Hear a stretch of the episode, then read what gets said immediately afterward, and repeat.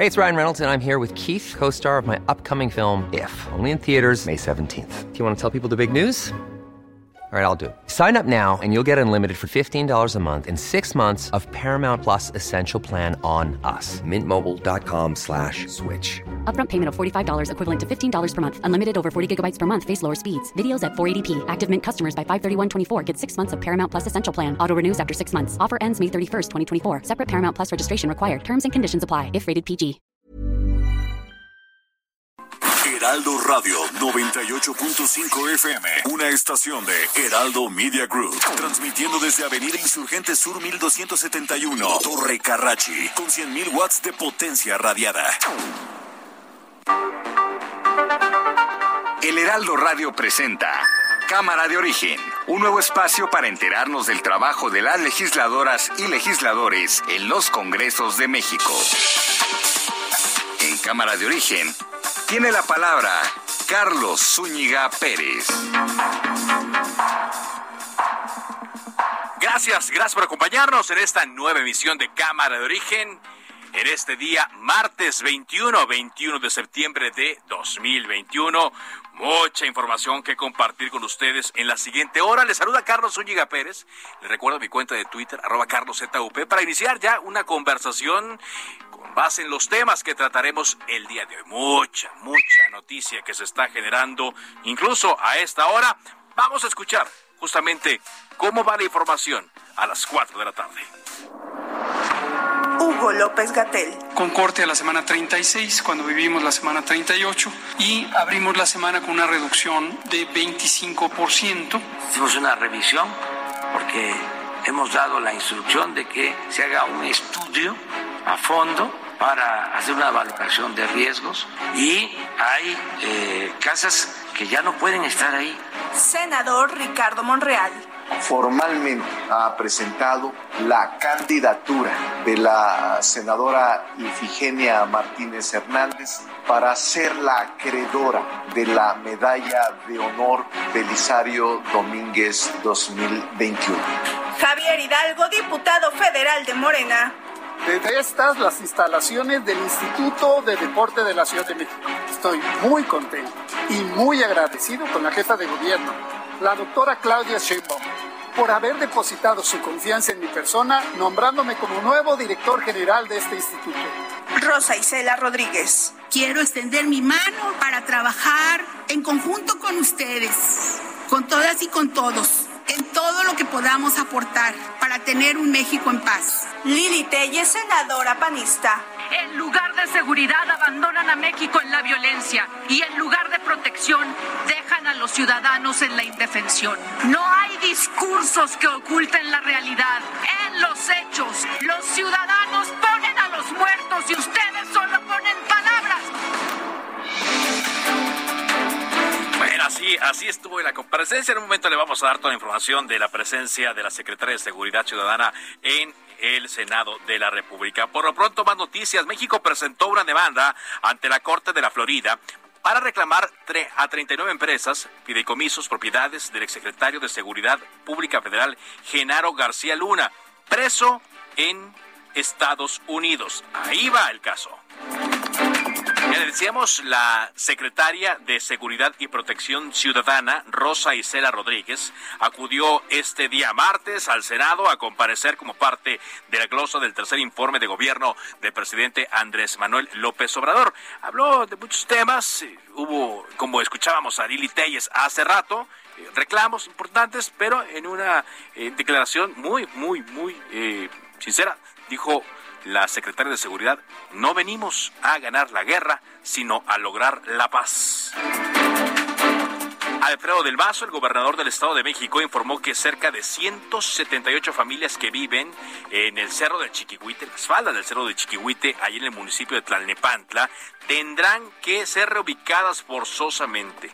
Alertó que tendrá que ser lo antes posible ante el riesgo de un derrumbe mayor. No hay manera, no hay manera de que se queden ahí a pesar de que muchas personas no quieren desalojar la zona. Hoy ingresa el primer frente frío de la temporada a México y afectará a estados de la frontera norte y también del noreste.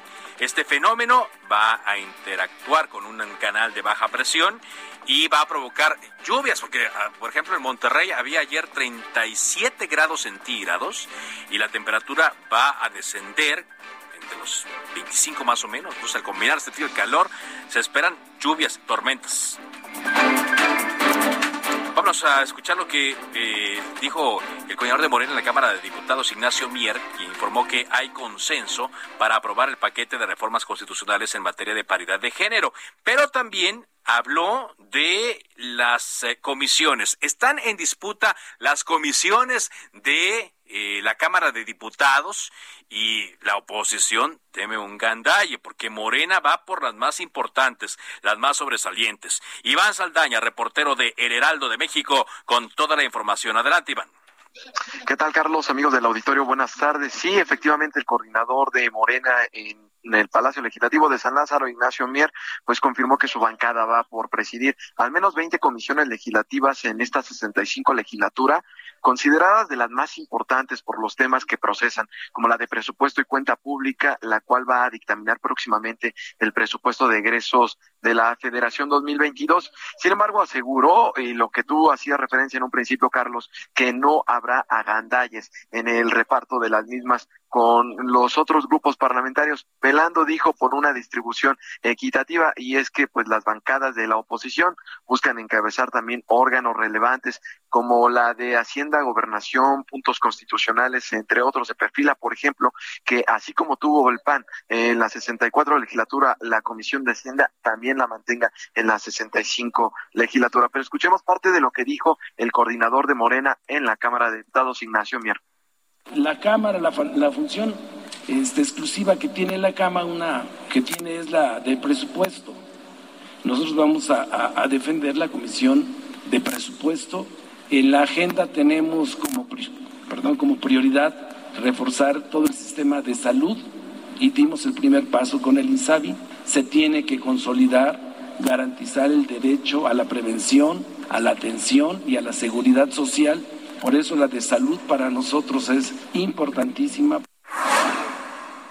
También van a buscar mantener eh, otras comisiones como la Comisión de Pueblos Indígenas, Migrantes, Diversidad Sexual, entre otras. Y nada más por último, te confirmo también, Carlos, el día de mañana la Junta de Coordinación Política se perfila a aprobar el eh, de crecer de 46 a 50 comisiones legislativas, por eso le tocarían 20 a Morena. Carlos, la información esta tarde es la, información. Muchas gracias, gracias sale por esto.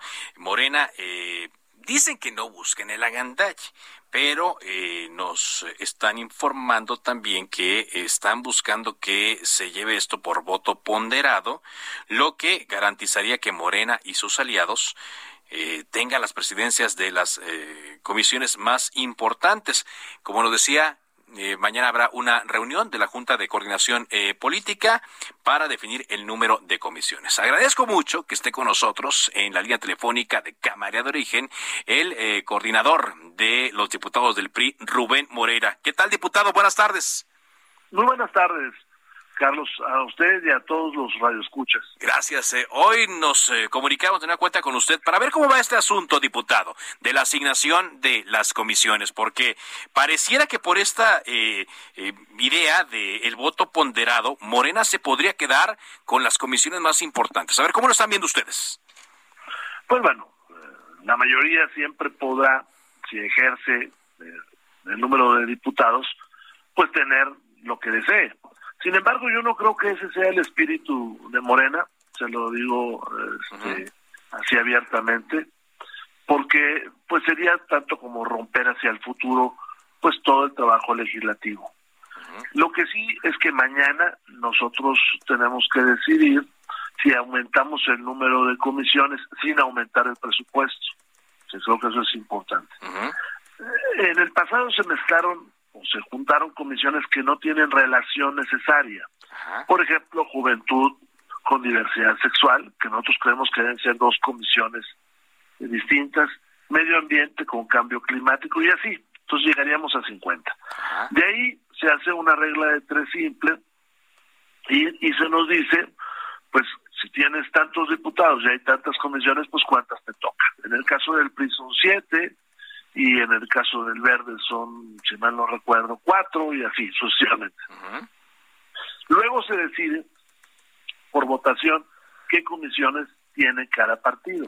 Tradicionalmente, la mayoría no ejerce a quedarse con determinadas, sino hay un reparto que equilibra.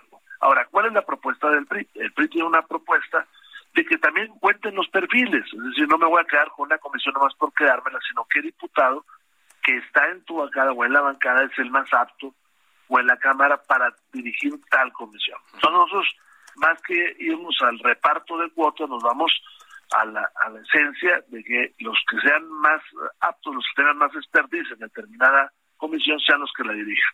Ok, a ver, pero eh, para que nos, quede claro y le quede claro a, nuestro auditorio, eh, diputado, entonces, eh, ¿habría más comisiones? ¿Habría nuevas comisiones? ¿Cuál es su planteamiento original? Cuatro comisiones más. Cuatro comisiones. Es lo que se está planteando, que son desagregar algunas de las que ya existen. Ok. Entonces, eso sería. Y luego a partir de eso, pues se hace una división para ver cuántos le corresponden a cada partido. Okay. Cada partido según el peso que tiene. Ajá, ok. Entonces, en total, para que nos quede claro, ¿cuántas comisiones serían en completas? 50. 50 comisiones ya, con las cuatro nuevas. Sí, que ya son funciones que se realizan en alguna otra, pero que digamos que merecen hacerse por separado.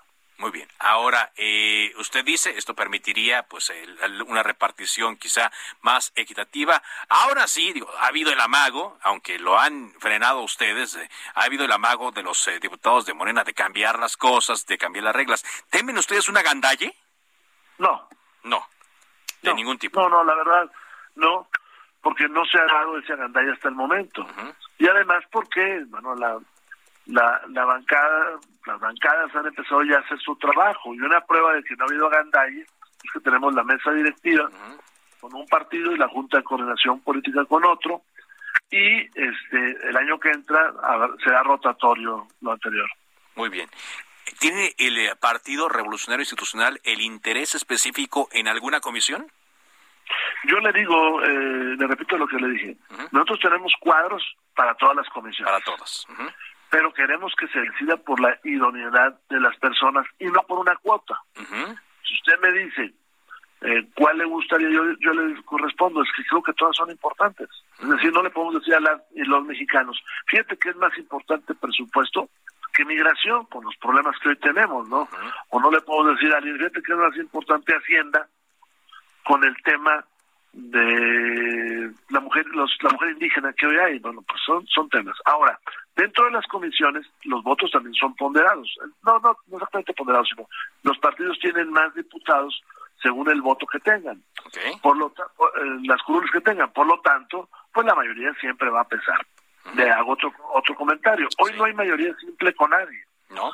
Morena requiere a sus aliados hasta para la mayoría simple hasta para la mayoría simple, por supuesto. Ahora, eh, también Morena tiene eh, en su eh, propuesta dividir cuando menos tres comisiones, que por lo que veo coinciden en algunas de las que usted ha mencionado. Digamos que ahí ya hay un paso en el cual puedan ir caminando en conjunto, Morena sus aliados y la oposición como aliados. Sí, claro. Por eso le digo que muchos, muchos el clima que se da fuera de la mesa de debates o de la mesa de la Jocopo en ese caso, y otros es que se están dando adentro. Es decir, adentro no hemos llegado a esa tensión. Seguramente habrá puntos de interés cuando dos partidos se manifiestan sobre la misma comisión. Bueno, sí, porque aquí, por ejemplo, pues Ignacio Mier, perdón que lo interrumpa, diputado, Ignacio Mier ya dijo que ellos quieren presupuesto de cuenta pública, la de salud, la de seguridad, porque dicen que entre sus prioridades está fortalecer al IMSS, al ISABI y a la Guardia Nacional. Pues, me parece muy bien, veamos cómo se vota cómo se vota el día el día de mañana. Esto también eh, tiene que ver algo eh, con, para que quede claro a nuestro auditorio, estoy platicando con Rubén Moreira, coordinador de los diputados del PRI, eh, los diputados federales. ¿Esto va únicamente por el PRI o también le han estado platicando con sus aliados? No, nosotros hoy en la mañana platicamos con los aliados del Partido de la Revolución Democrática y del Partido Acción Nacional y creo que pensamos más o menos lo mismo. Tenemos diversas formas de actuar, tenemos diversos intereses según nuestra componente ideológico según nuestra experiencia, pero eh, se, va, se va armonizando, ¿no? Ayer tuvimos de coordinación política y se decidió todo este calendario que usted está diciendo, que se lo digo rápidamente. Mañana decidir si son 50 comisiones y cómo, cuál es su nombre. Mañana decidir las presidencias de las comisiones. Se va al pleno la ampliación de comisiones y no el nombre todavía, no el partido que tenga las comisiones porque pues todavía no, no se aprueba por el pleno. Y para la semana que entra también las comisiones armadas. Eh, ayer su servidor, que es el presidente de la Junta de Coordinación, propuso que esto sucediera mañana para que ya no tuviéramos más retrasos y para poder recibir a las y los secretarios que vienen a comparecer desde las comisiones. Sí. Ahora, yo mencioné algunas, eh, pero hay una en la cual incluso Ignacio Mier fue cuidadoso, que es importantísima, sobre todo para la agenda eh, oficial, ¿no? Que es la Comisión de Puntos Constitucionales. Yo me imagino que ahí también tiene que haber una buena negociación. Sí, miren, todas las eh, comisiones tienen su momento, digamos, estelar. Sí.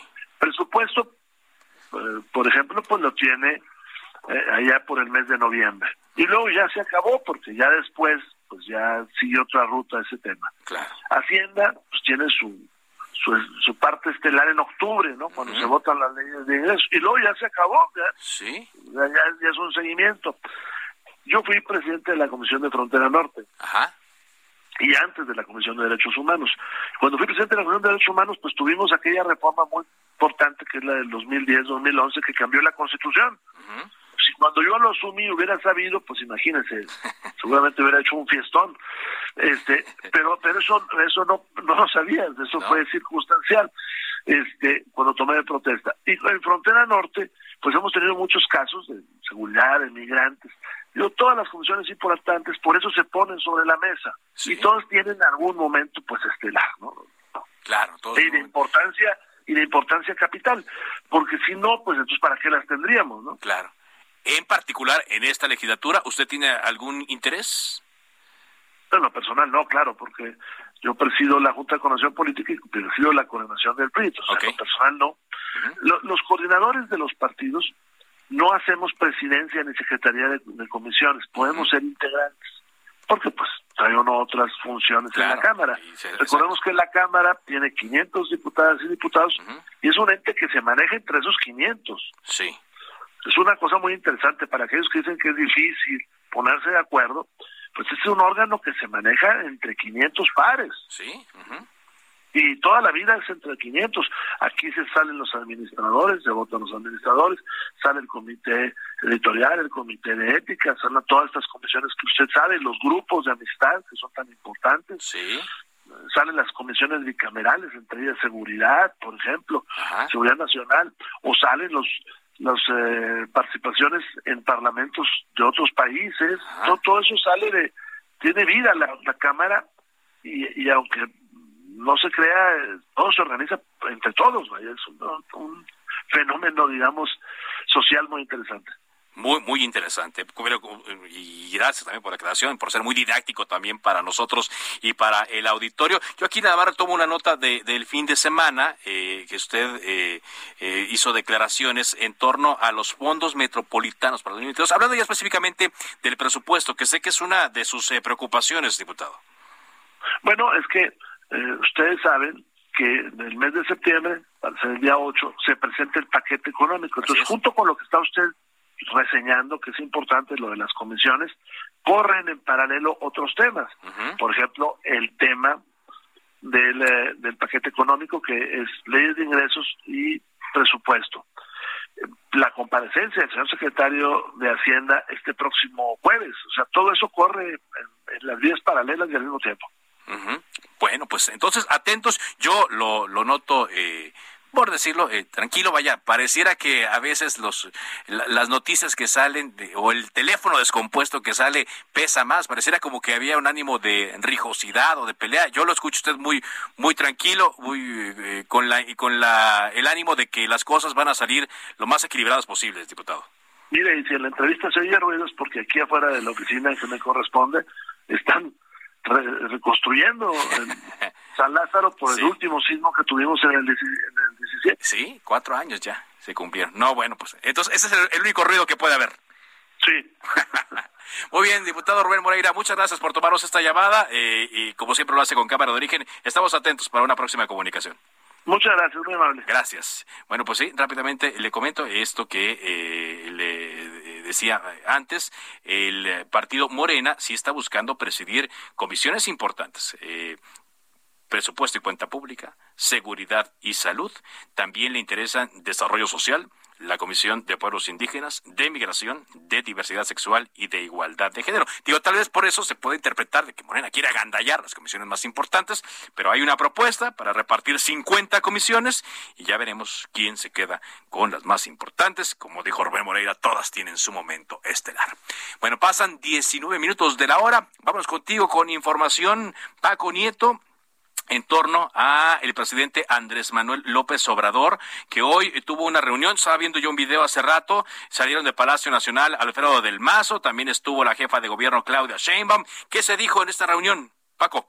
¿Qué tal, Carlos? Muy buenas tardes. Pues hoy eh, fue un, un día donde el presidente primero en la mañanera habló sobre la posibilidad de reubicar, de construir nuevas casas para los afectados del derrumbe en el Cerro del Chiquihuite y después más tarde, como tú ya lo adelantas, eh, el gobernador del Estado de México, Alfredo del Mazo, estuvo en Palacio Nacional para seguir abordando este tema, pero hoy en la mañana el presidente dijo que es necesario que las familias eh, afectadas de este derrumbe pues también se salgan de ese sitio, pues por las lluvias puede seguir el tema de los derrumbes y bueno, se, se comprometió a darles casa, a construir eh, una casa en algún terreno que ya se está buscando, una casa conforme a sus necesidades. Y bueno, pues escuchemos al presidente López Obrador hablando sobre el tema de las casas. ¿Qué les ofrecemos? Sus casas en otras partes, donde no corran riesgos, donde puedan vivir con tranquilidad. Hoy dimos ya la instrucción en ese sentido.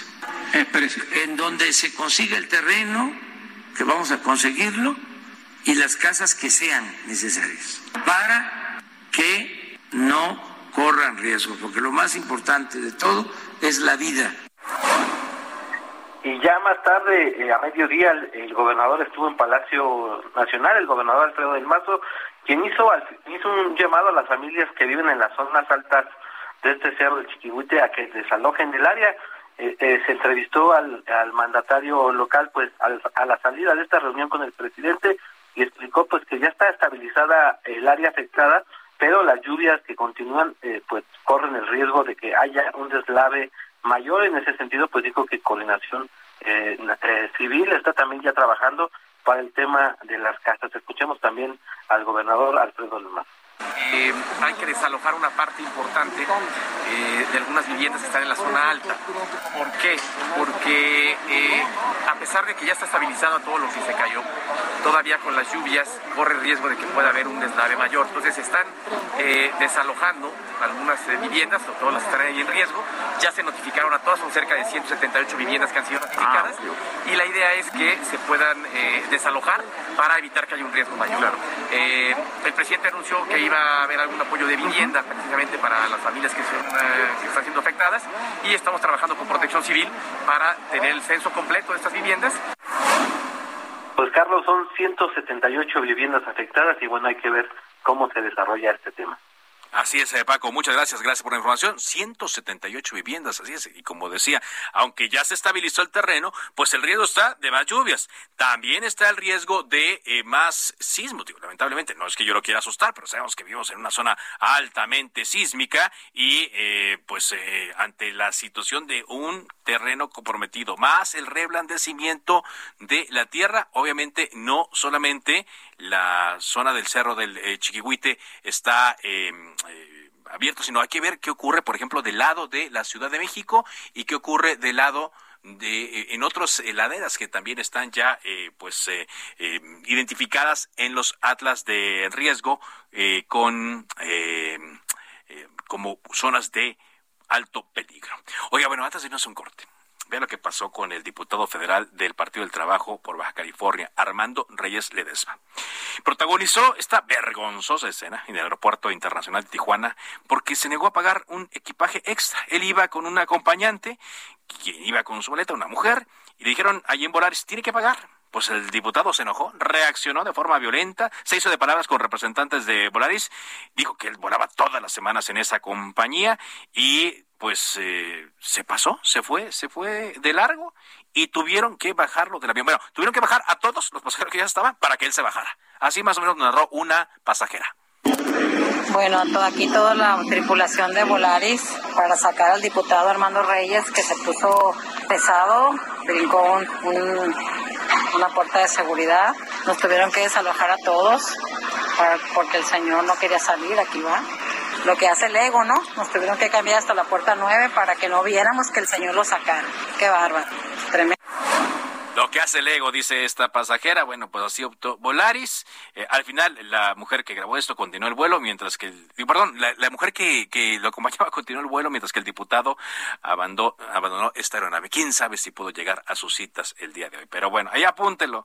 Diputado federal del Partido del Trabajo por Baja California, Armando Reyes Ledesma, en el aeropuerto de Tijuana. ¡Qué cosa! Una pausa y regresamos con más. Esto es Cámara de Origen en Heraldo Radio se decreta un receso. Vamos a un corte, pero volvemos a Cámara de Origen con Carlos Zúñiga Pérez. Heraldo Radio, la HCL se comparte, se ve y ahora también se escucha.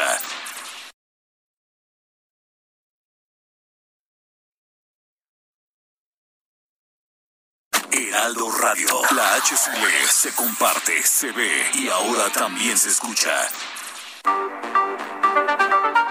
Se reanuda la sesión. Volvemos a Cámara de Origen con Carlos Zúñiga Pérez.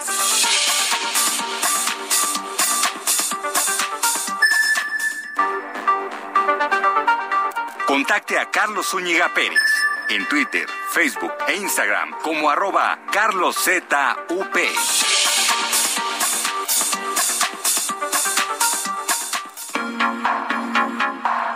Avanzamos en cámara de origen cuando son las 4 de la tarde con 30 minutos. Hoy, como parte de la glosa del tercer informe de gobierno, acudió a comparecer ante el Pleno del Senado la secretaria de Seguridad y Protección Ciudadana. ¿Cómo le fue a Rosecina Rodríguez? Adelante, Misael Zavala, con el reporte. Te escuchamos. Carlos, buenas tardes. Pues ya casi cinco horas de esta comparecencia de la secretaria de Seguridad y Protección Ciudadana, Rosa Isela Rodríguez Velázquez. Y ante estos, ante los senadores de la República, la secretaria de Seguridad afirmó que la estrategia en materia de, seguridad federal está dando resultados. Incluso se ha dado un golpe a las finanzas de la delincuencia organizada por el orden de los 14 mil millones de pesos. Durante eh, sus primeras intervenciones, la funcionaria federal eh, que estuvo arropada por todo el gabinete de seguridad, sostuvo que eh, no viene ella a ganar la guerra, sino a ganar la paz. Pero ¿qué te parece si escuchamos un, poco de lo que dijo eh, la secretaria de Seguridad y Protección Ciudadana? Y la paz sí se construye con más abrazos, con más cordialidad, con más civilidad, con más hermandad. Y como lo he dicho, no venimos a ganar una guerra, venimos a ganar la paz. Carlos Rosa Isela Rodríguez expuso que en tres años de gobierno la unidad de inteligencia financiera ha bloqueado 41 mil cuentas bancarias de personas relacionadas a la delincuencia organizada o delincuentes de cuello blanco. También dijo que a tres años del inicio de esta administración se puede afirmar que el gobierno avanza en la construcción de la paz. Incluso enumeró nueve delitos que han ido a la baja comparado con el 2018, entre ellos el secuestro, el robo al vehículo, robo de ganado, también robo de transporte y de transportistas. Sin embargo, aceptó que hay tres grandes retos los homicidios dolosos, los feminicidios y también la violencia en los hogares. En esta comparecencia eh, hubo duros cuestionamientos por parte de la bancada de Acción Nacional en el turno de la senadora Lili Telles, pues eh, eh, se dio duro a la secretaria de Seguridad Pública, incluso al final de su intervención, la senadora Telles le quiso regalar un libro El Padrino de Mario Puso a la secretaria de Seguridad, quien no lo aceptó y por ahí se escucharon algunos algunos gritos de la bancada morenista para evitar que esto continuara. Vamos a escuchar el momento en que sucedió esta situación. Le voy a entregar un libro, secretaria. Le voy a entregar un libro que trata sobre una relación entre el poder político y el poder del crimen organizado, precisamente entre abrazos y balazos. Les voy a mandar un ejemplar a ustedes también. Tengan senadores. Bueno. Carlos, pues así la comparecencia de la secretaria de Seguridad y Protección Ciudadana en unos momentos más va a concluir esta comparecencia. ¿Que, empezó a qué hora, Misael?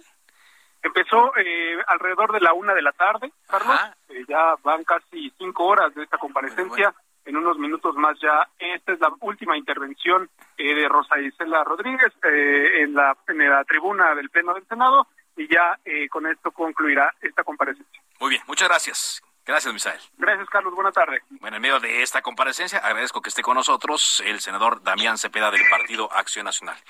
¿Cómo está el eh, senador? Damián, ¿me escucha? Sí, te escucho. Gracias. Eh, sabemos que está en medio de la comparecencia. Solamente para que nos dé una idea la postura del Partido Acción Nacional eh, de lo que hoy ha dicho la secretaria de Seguridad, Rosa Isela Rodríguez. Damián. Sí, buenas tardes. Qué gusto en saludarlos. Gracias, igualmente. La postura del partido, Damián, de lo que ha dicho hoy Rosa Isela. Pues mira, desgraciadamente resultó ser el mismo caso que el resto de los secretarios. Nada distinto, un monólogo, eh, simplemente ajustándose a un diálogo, un script, un discurso ya preestablecido y repitiendo pues, cifras de un México paralelo que sencillamente no existe, pues esa es la verdad. O sea, si tú escuchas la comparecencia que hoy vino a dar la secretaria de Seguridad Pública, parecería que en México se está recuperando la paz. Parecería que en México están disminuyendo los delitos, está bajando la violencia y está teniendo éxito una estrategia nacional de seguridad. Parecería que se está intentando algo distinto a lo que ya ha fracasado en el pasado. Pero desgraciadamente esa no es la realidad, pues. O sea, Hoy en México hay más violencia que nunca. Son datos duros, no es un invento, no es una opinión subjetiva. Con datos oficiales del gobierno de Andrés Manuel López Obrador, jamás en la historia de este país había existido tanta violencia como hoy. Si comparas los tres primeros años del presidente López Obrador en materia de seguridad contra los de los últimos dos sexenios, a uno lo duplica y al otro lo triplica en homicidios dolosos. Pues entonces, ¿de, qué me están hablando? Pues diciendo que las cosas van bien. Y contrario a lo que dicen, no hay una estrategia distinta. Nosotros quisiéramos apoyar una solución. Dimos los votos para una Guardia Nacional Civil porque se prometió que iba a haber un cambio en la estrategia, pero hoy vemos más militares que nunca encargados de la seguridad y no vemos cómo se pueda poner fin a esta ola de violencia. ¿Qué se quiere hacer? ¿Qué propone el PAN? Una estrategia que incluya inteligencia, particularmente inteligencia financiera, para desarticular las bandas del crimen organizado, inversión en tecnología, fortalecimiento de policías estatales y municipales, pero sobre todo buscar recuperar la paz, no clavar la cabeza como avestruz o taparse los ojos ante una realidad con este modo de abrazos y no balazos que no sirve para nada. No hay, Damián Cepeda, ningún reconocimiento al gobierno en este tema, en materia de seguridad, ningún reconocimiento de avance. Pues yo le pregunto a los mexicanos, ¿les parece un avance que existan 35 mil homicidios dolosos cada año? que estemos cerca de 100 mil muertos por la violencia, pues no se puede reconocer a un gobierno que no ha dado frutos. Ahí han estado nosotros, nuestros votos para apoyar en lo que sea positivo, pero andan distraídos, persiguiendo opositores, usando políticamente la justicia, dejando pasar la violencia, saludando a los criminales. Ahí están las imágenes, persiguiendo a migrantes en lugar de estar enfocando todas las baterías del Estado a combatir al crimen organizado. Por cierto, no todo es eh, las grandes bandas del crimen, no todo es el narcotráfico. De hecho, si le preguntas a los mexicanos, los mexicanos lo que buscan o donde sienten su inseguridad, además del crimen organizado, es en su entorno, el robo en el transporte, el robo en las calles, el alcohol en las parques, las drogas en los parques, los niños que no pueden salir con seguridad. Y eso no se va a solucionar con militares con armas largas, por Dios. Se soluciona fortaleciendo policías municipales y estatales con prevención, con inversión en tecnología, con alumbrado, con estrategia de seguridad. Pero aquí verdaderamente lo único que vemos es que están volteando para otro lado alguien podría decir en un argumento muy a bote pronto y quizá muy simple que pues esta fue la estrategia que inició el gobierno del PAN de Felipe Calderón y que continúa todavía una década después. Y con todo gusto yo les digo que en eso yo creo que se fracasó. O sea, yo no soy defensor de oficio de nadie, pues. No se puede decir, ah, es que se hizo en el pasado. Fracasó. ¿Fracasó? Entonces, esa estrategia. En eso yo creo que sí. Se tuvo grandes avances en infraestructura, en salud, en muchos otros temas. Creo que fue una buena decisión confrontar el crimen porque estaba invadiendo las distintas esferas del gobierno, pero no se logró el objetivo, eso no pierdo nada en reconocerlo. Ah, pero llegó el siguiente gobierno y no solo no lo cambió, sino lo profundizó. Y luego llegó Andrés Manuel, que le prometió a los mexicanos, está grabado en video, ¿eh? Sacar al ejército de las calles, cambiar la estrategia y ¿qué creen? Nunca en la historia de este país había existido tantos militares encargados de seguridad pública. Es una traición a la promesa que le hizo a los mexicanos. 80 mil militares en la Guardia Nacional, cuando el pico máximo de Calderón o de Peña fue 50 mil. Entonces, hay una frase que se le atribuye a Einstein, que no está comprobado que sea de él, que dice que no puedes esperar un resultado distinto si siempre haces lo mismo. Si ha señalado Andrés Manuel López Obrador, presidente de los mexicanos, que en el pasado hubo un fracaso por esa estrategia, entonces hoy él también está fracasando porque está haciendo lo mismo, no está haciendo nada distinto. Yo lo que propongo, nosotros lo que proponemos es cambiar la estrategia y garantizar la paz a los mexicanos. ¿Cómo? Como ya te mencioné ahorita, inteligencia, inteligencia financiera, desarticulación de bandas, inversión en tecnología y fortalecimiento de policías estatales y municipales. No se va a solucionar con más militares en la calle. A propósito de esto, estoy platicando con Damián Cepena, senador del PAN. ¿Y cómo ven en el Senado este hecho gravísimo que ocurrió el domingo en la noche en Salamanca, Guanajuato, eh, senador? Porque, pues, eh, ya lo sabemos, el, gobierno de estatal es del PAN, el presidente ha hecho críticas eh, veladas al gobierno, a la fiscalía, eh, pareciera que hay una descoordinación y mientras la delincuencia llega con actos terroristas como esto, ¿cómo lo están viendo ustedes ahí? Como un hecho gravísimo. O sea, no hay que dorar la píldora, es un acto de terrorismo. O sea, el gobierno no, no quiere aceptar que algunas de las actuaciones del crimen llegan al grado de terrorismo. Son actos para causar terror a la población y forzar al gobierno a dejarlos en paz. Ah, eso cae perfectamente en la definición del Código Penal Federal de actos terroristas. Entonces, digo, otra vez, pues no vamos a ganar nada si se clava la cabeza como avestruz. Hay un problema, se requiere atender. Pero mi mensaje al gobierno federal es, basta de echar culpas. Es que, pues, entonces el Estado también va a contestar, bueno, pero es que el gobierno municipal es de Morena. Por favor, hombre, ¿a quién le corresponde combatir los delitos federales y el crimen organizado?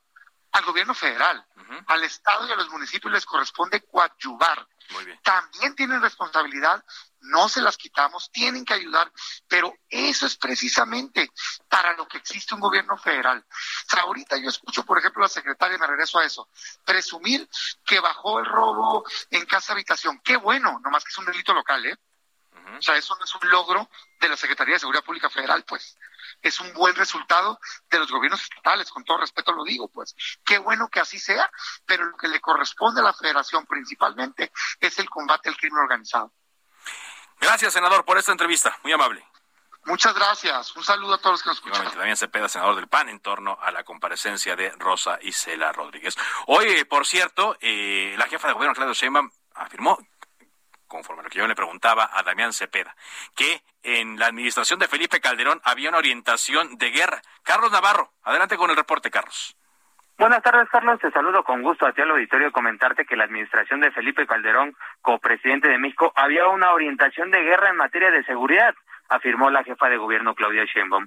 Hoy en día las operaciones de las Fuerzas Armadas que realizan labores de seguridad pública están en el marco de la ley, afirmó la mandataria capitalina en conferencia de prensa. Escuchemos. Recuerden que antes había una orientación de guerra. Calderón le llamó guerra contra el narco. Cuando hablamos de una situación de guerra, pues se pierde el Estado de Derecho, se permite matar a un delincuente eh, con una orden por parte de las Fuerzas Armadas, eh, que fue lo que ocurrió y fue precisamente lo que destapó la violencia en el país. En este caso, la Guardia Nacional, las Fuerzas Armadas están en el marco de la ley. Y si hay una detención, pues se lleva al Ministerio Público como si lo hubiera hecho un agente de policía. La titular del Ejecutivo local afirmó que el propio presidente Andrés Manuel López Obrador lo mencionó cuando se habla de militarización. Es porque está acrecentándose el autoritarismo o el uso de las fuerzas militares de una manera represiva. La mandataria capitalina aseguró que en el caso de la Ciudad de México no son una burbuja, por lo tanto, eh, la Guardia Nacional y otras fuerzas están apoyando en materia de seguridad. Escuchemos. Sí, lo explicamos en su momento cuando llegó la Guardia Nacional a la ciudad, que evidentemente no somos una burbuja en el país y que particularmente eh, estas instituciones, la Guardia Nacional y Sedena, eh, que son los que nos ayudan a hacer patrullajes, están justamente en las zonas limítrofes con el Estado de México. Vemos que hace poco más de dos años la Guardia Nacional llegó a la Ciudad de México y actualmente opera en más de la mitad del territorio, principalmente en las zonas de zonas limítrofes con el Estado de México. Carlos, la información que te tengo. Gracias, muchas gracias, Carlos Navarro, por esta información. Siguiendo con temas eh, relacionados a la seguridad y el gobierno, la semana pasada el Congreso del Estado de Tamaulipas aprobó con 25 votos a favor y 5 en contra, en una sesión extraordinaria, dar protección al gobernador actual, Francisco Javier García Cabeza de Vaca, y a funcionarios relacionados con seguridad y justicia. Pero esta es una eh, protección eh, que se extiende más allá del sexenio. se ha estilado esto, sobre todo en personajes cuya seguridad está eh, comprometido y lo que está a discusión es eh, por la temporalidad, cuánto tiempo va a durar esta seguridad a Francisco Javier García Cabeza de Vaca, entre otros asuntos también que eh, se están dando eh, en el Congreso de Tamaulipas, que va a cambiar, como le habíamos dicho, el día 30 de septiembre. Para que quede claro, como está todo, agradezco mucho que esté en la línea telefónica de Cámara de Origen Florentino Sáenz, él es presidente de la Comisión de Seguridad del Congreso de Tamaulipas, diputado por el Partido Revolucionario Institucional. ¿Qué tal, diputado? Buenas tardes. Buenas tardes, Carlos. Muy amable por esta oportunidad que me das aquí en tu prestigiado medio Federaldo. Y este, bueno. A ver, para que nos quede claro, diputado, ¿qué fue lo que se aprobó en esta sesión extraordinaria? A ver, eh, fue en sesión, en comisión, en la, ah. comisión permanente primero. Ahí se lee la, la iniciativa como presidente de la comisión, la comisión permanente lo aprueba, pasa al pleno, ¿sí? Y en el pleno se discute, ¿sí? Este, eh, la procedencia o no de, de, esta, de esta iniciativa y sale aprobada, como bien lo comentaste, por, por cinco votos en contra y, y, 25 votos a favor. Entonces, se va a los municipios, se va a los municipios. Se va a los municipios y el día de ayer regresan 25 municipios aprobados, donde pues dan, dan el visto bueno para que eh, lo que sigue es la ley reglamentaria. Pero esto definitivamente es un trabajo que como presidente de la Comisión de Seguridad, sí, este, bueno, pues sí, se refiere a darle eh, la, la, custodia o el trabajo de seguridad al, titular del Ejecutivo, al secretario de Gobierno, al fiscal y a la Secretaría de Seguridad Pública. Esto es una muestra de responsabilidad del trabajo legislativo, sí. este, Carlos, estamos realizando aquí que nos corresponde en el Congreso local. Se ha hecho, se ha politizado mucho el tema, ¿verdad? No, pues vaya que, sí, ¿no? como, si es una decisión personal de, no, el, el, el, 2007 estaba en la ley. Sí. Viene, viene la ley federal en el 20, en el 20, en el año pasado. Se homologa, se homologa la ley estatal con la federal y ahí en el artículo 25 y en, la y en el 26 ya viene contemplado ¿Sí? esto. Entonces es subirlo al rango constitucional ya con ya con esta situación de que también los municipios el 50 más 1 lo, lo, lo aprueben. Ok, y fue aprobado el día de ayer. Ya fue aprobado. Nada más que me dar el contexto, diputado, estoy platicando con Florentino Sáenz. Eh, se autorizó con esta modificación a la Constitución el otorgamiento de seguridad y protección, además de escoltas y vehículos oficiales blindados al gobernador y a quién más. Al gobernador, al secretario general de gobierno, al fiscal y al secretario de Seguridad Pública. Ok, son cuatro funcionarios entonces. Son cuatro funcionarios. Ajá, Ahora. Por la naturaleza de su encargo y por la responsabilidad que tienen en un estado complicado. Y también está en Nuevo León, y también está en Coahuila, está en Chihuahua, está en Guanajuato, está en Jalisco, está en la Ciudad de México. Ajá, pero aquí es, por seis años. Eh, eh, eh, en, en Tamaulipas es por seis años. ¿En el resto de los estados también es por la misma temporalidad? Bueno, mira, la ley reglamentaria todavía no está definida. Ahí es donde vienen los tiempos y las condiciones en las que se van a, brindar este servicio o este apoyo. Pero, pero se va a transparentar. o sea, el costo se va a transparentar porque es lo que muchos eh, se molestaron, incluso ciudadanos, decir, ¿cuánto va a costar esto? Pues de hecho se está haciendo, hermano, desde siempre. Sí. Los, las autoridades siempre han traído sus, sus escoltas, y, no sabemos cuánta gente está armada, cuántos elementos traen, etcétera. Y ahorita con esto se, va a transparentar. O sea, se va a saber cuánto va a costar, eh, cuánto costó la camioneta blindada, cuánto cuesta el, arma que trae el, el, escolta, cuánto cuesta el sueldo del escolta, ¿todo eso se sabrá? Claro, por supuesto que sí. La ley reglamentaria ya va a establecer el, cómo el cómo aplicar la ley. ¿verdad? De esta manera, bueno, tendrá que estar muy claro cuánto es los elementos que va a tener cada cada titular de estas de estas dependencias. Y ahorita estamos hablando del actual, pero mañana vienen este los otros, ¿verdad? Eh, otros funcionarios, otros nombres. Y bueno, nosotros estamos trabajando con esa responsabilidad como legislador, no son ocurrencias, son acciones que, que se tienen que realizar y que bueno, nos tocó a nosotros estar al frente de esto y, y, se ha polemizado y, y, se han buscado mis, mis enemigos allá ocultos de, de, de, de, denostarnos y de, y de ponernos que nos dieron no sé cuánta cantidad de dinero, unos montos le pusieron, etcétera, etcétera. O sea, enemigos, sí, enemigos de usted y, de, y del gobernador Francisco Javier García Cabeza de Vaca, que dan a entender que hubo un acuerdo entre ustedes para que esto saliera tal cual salió. Bueno, el asunto aquí es que como, como presidente de esta comisión, pues lo que iba a derivar era que se aprobara no por los por el por el Congreso y por los municipios.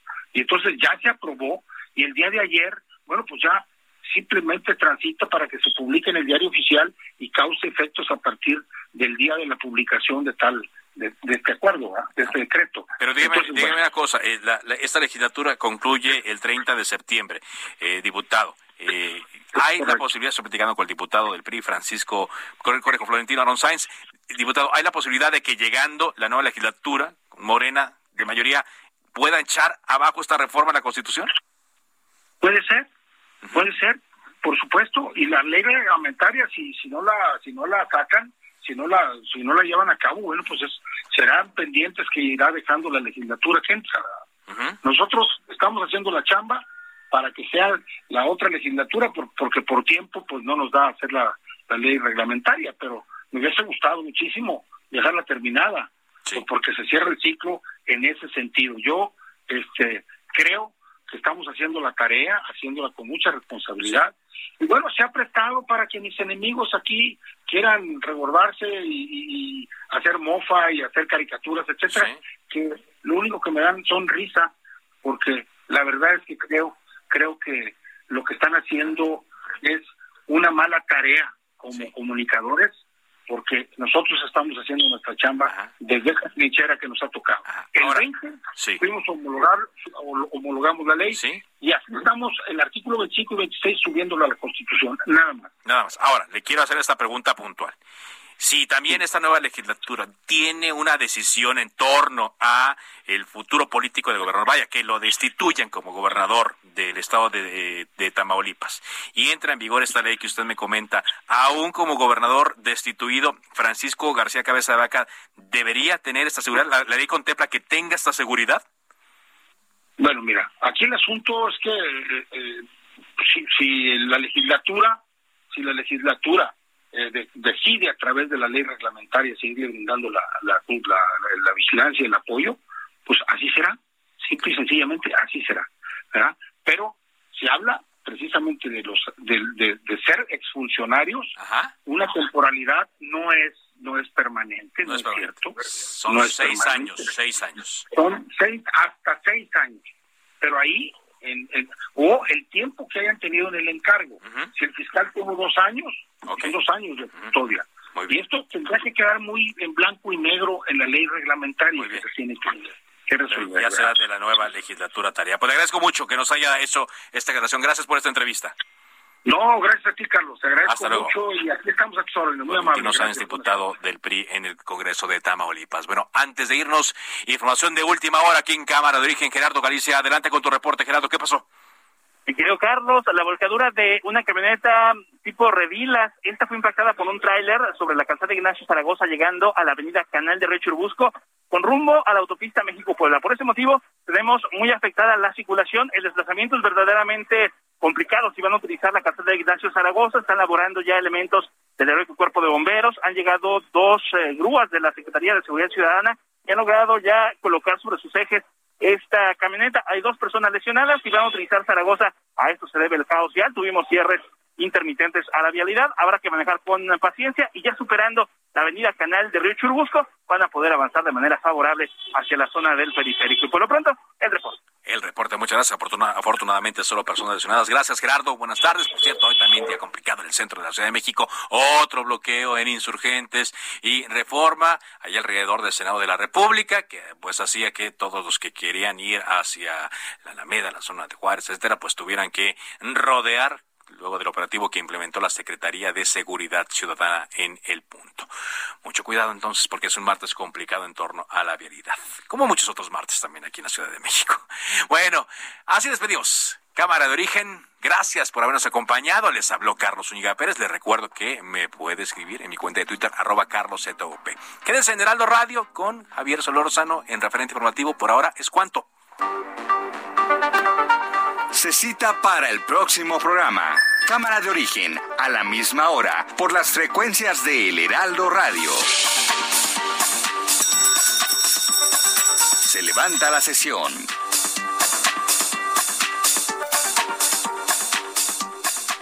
Heraldo Radio. When you make decisions for your company, you look for the no-brainers. And if you have a lot of mailing to do, Stamps.com is the ultimate no brainer. It streamlines your processes to make your business more efficient, which makes you less busy. Mail checks, invoices, legal documents, and everything you need to keep your business running with Stamps.com. Seamlessly connect with every major marketplace and shopping cart. Schedule package pickups and see your cheapest and fastest shipping options from different carriers. With rates up to 89% off USPS and UPS rates. And with the Stamps.com mobile app, you can take care of mailing and shipping wherever you are. Make the same no-brainer decision as over 1 million other businesses with Stamps.com. Sign up with Code PROGRAM for a four-week trial, plus free postage and a free digital scale. No long-term commitments or contracts. That's Stamps.com. Code PROGRAM.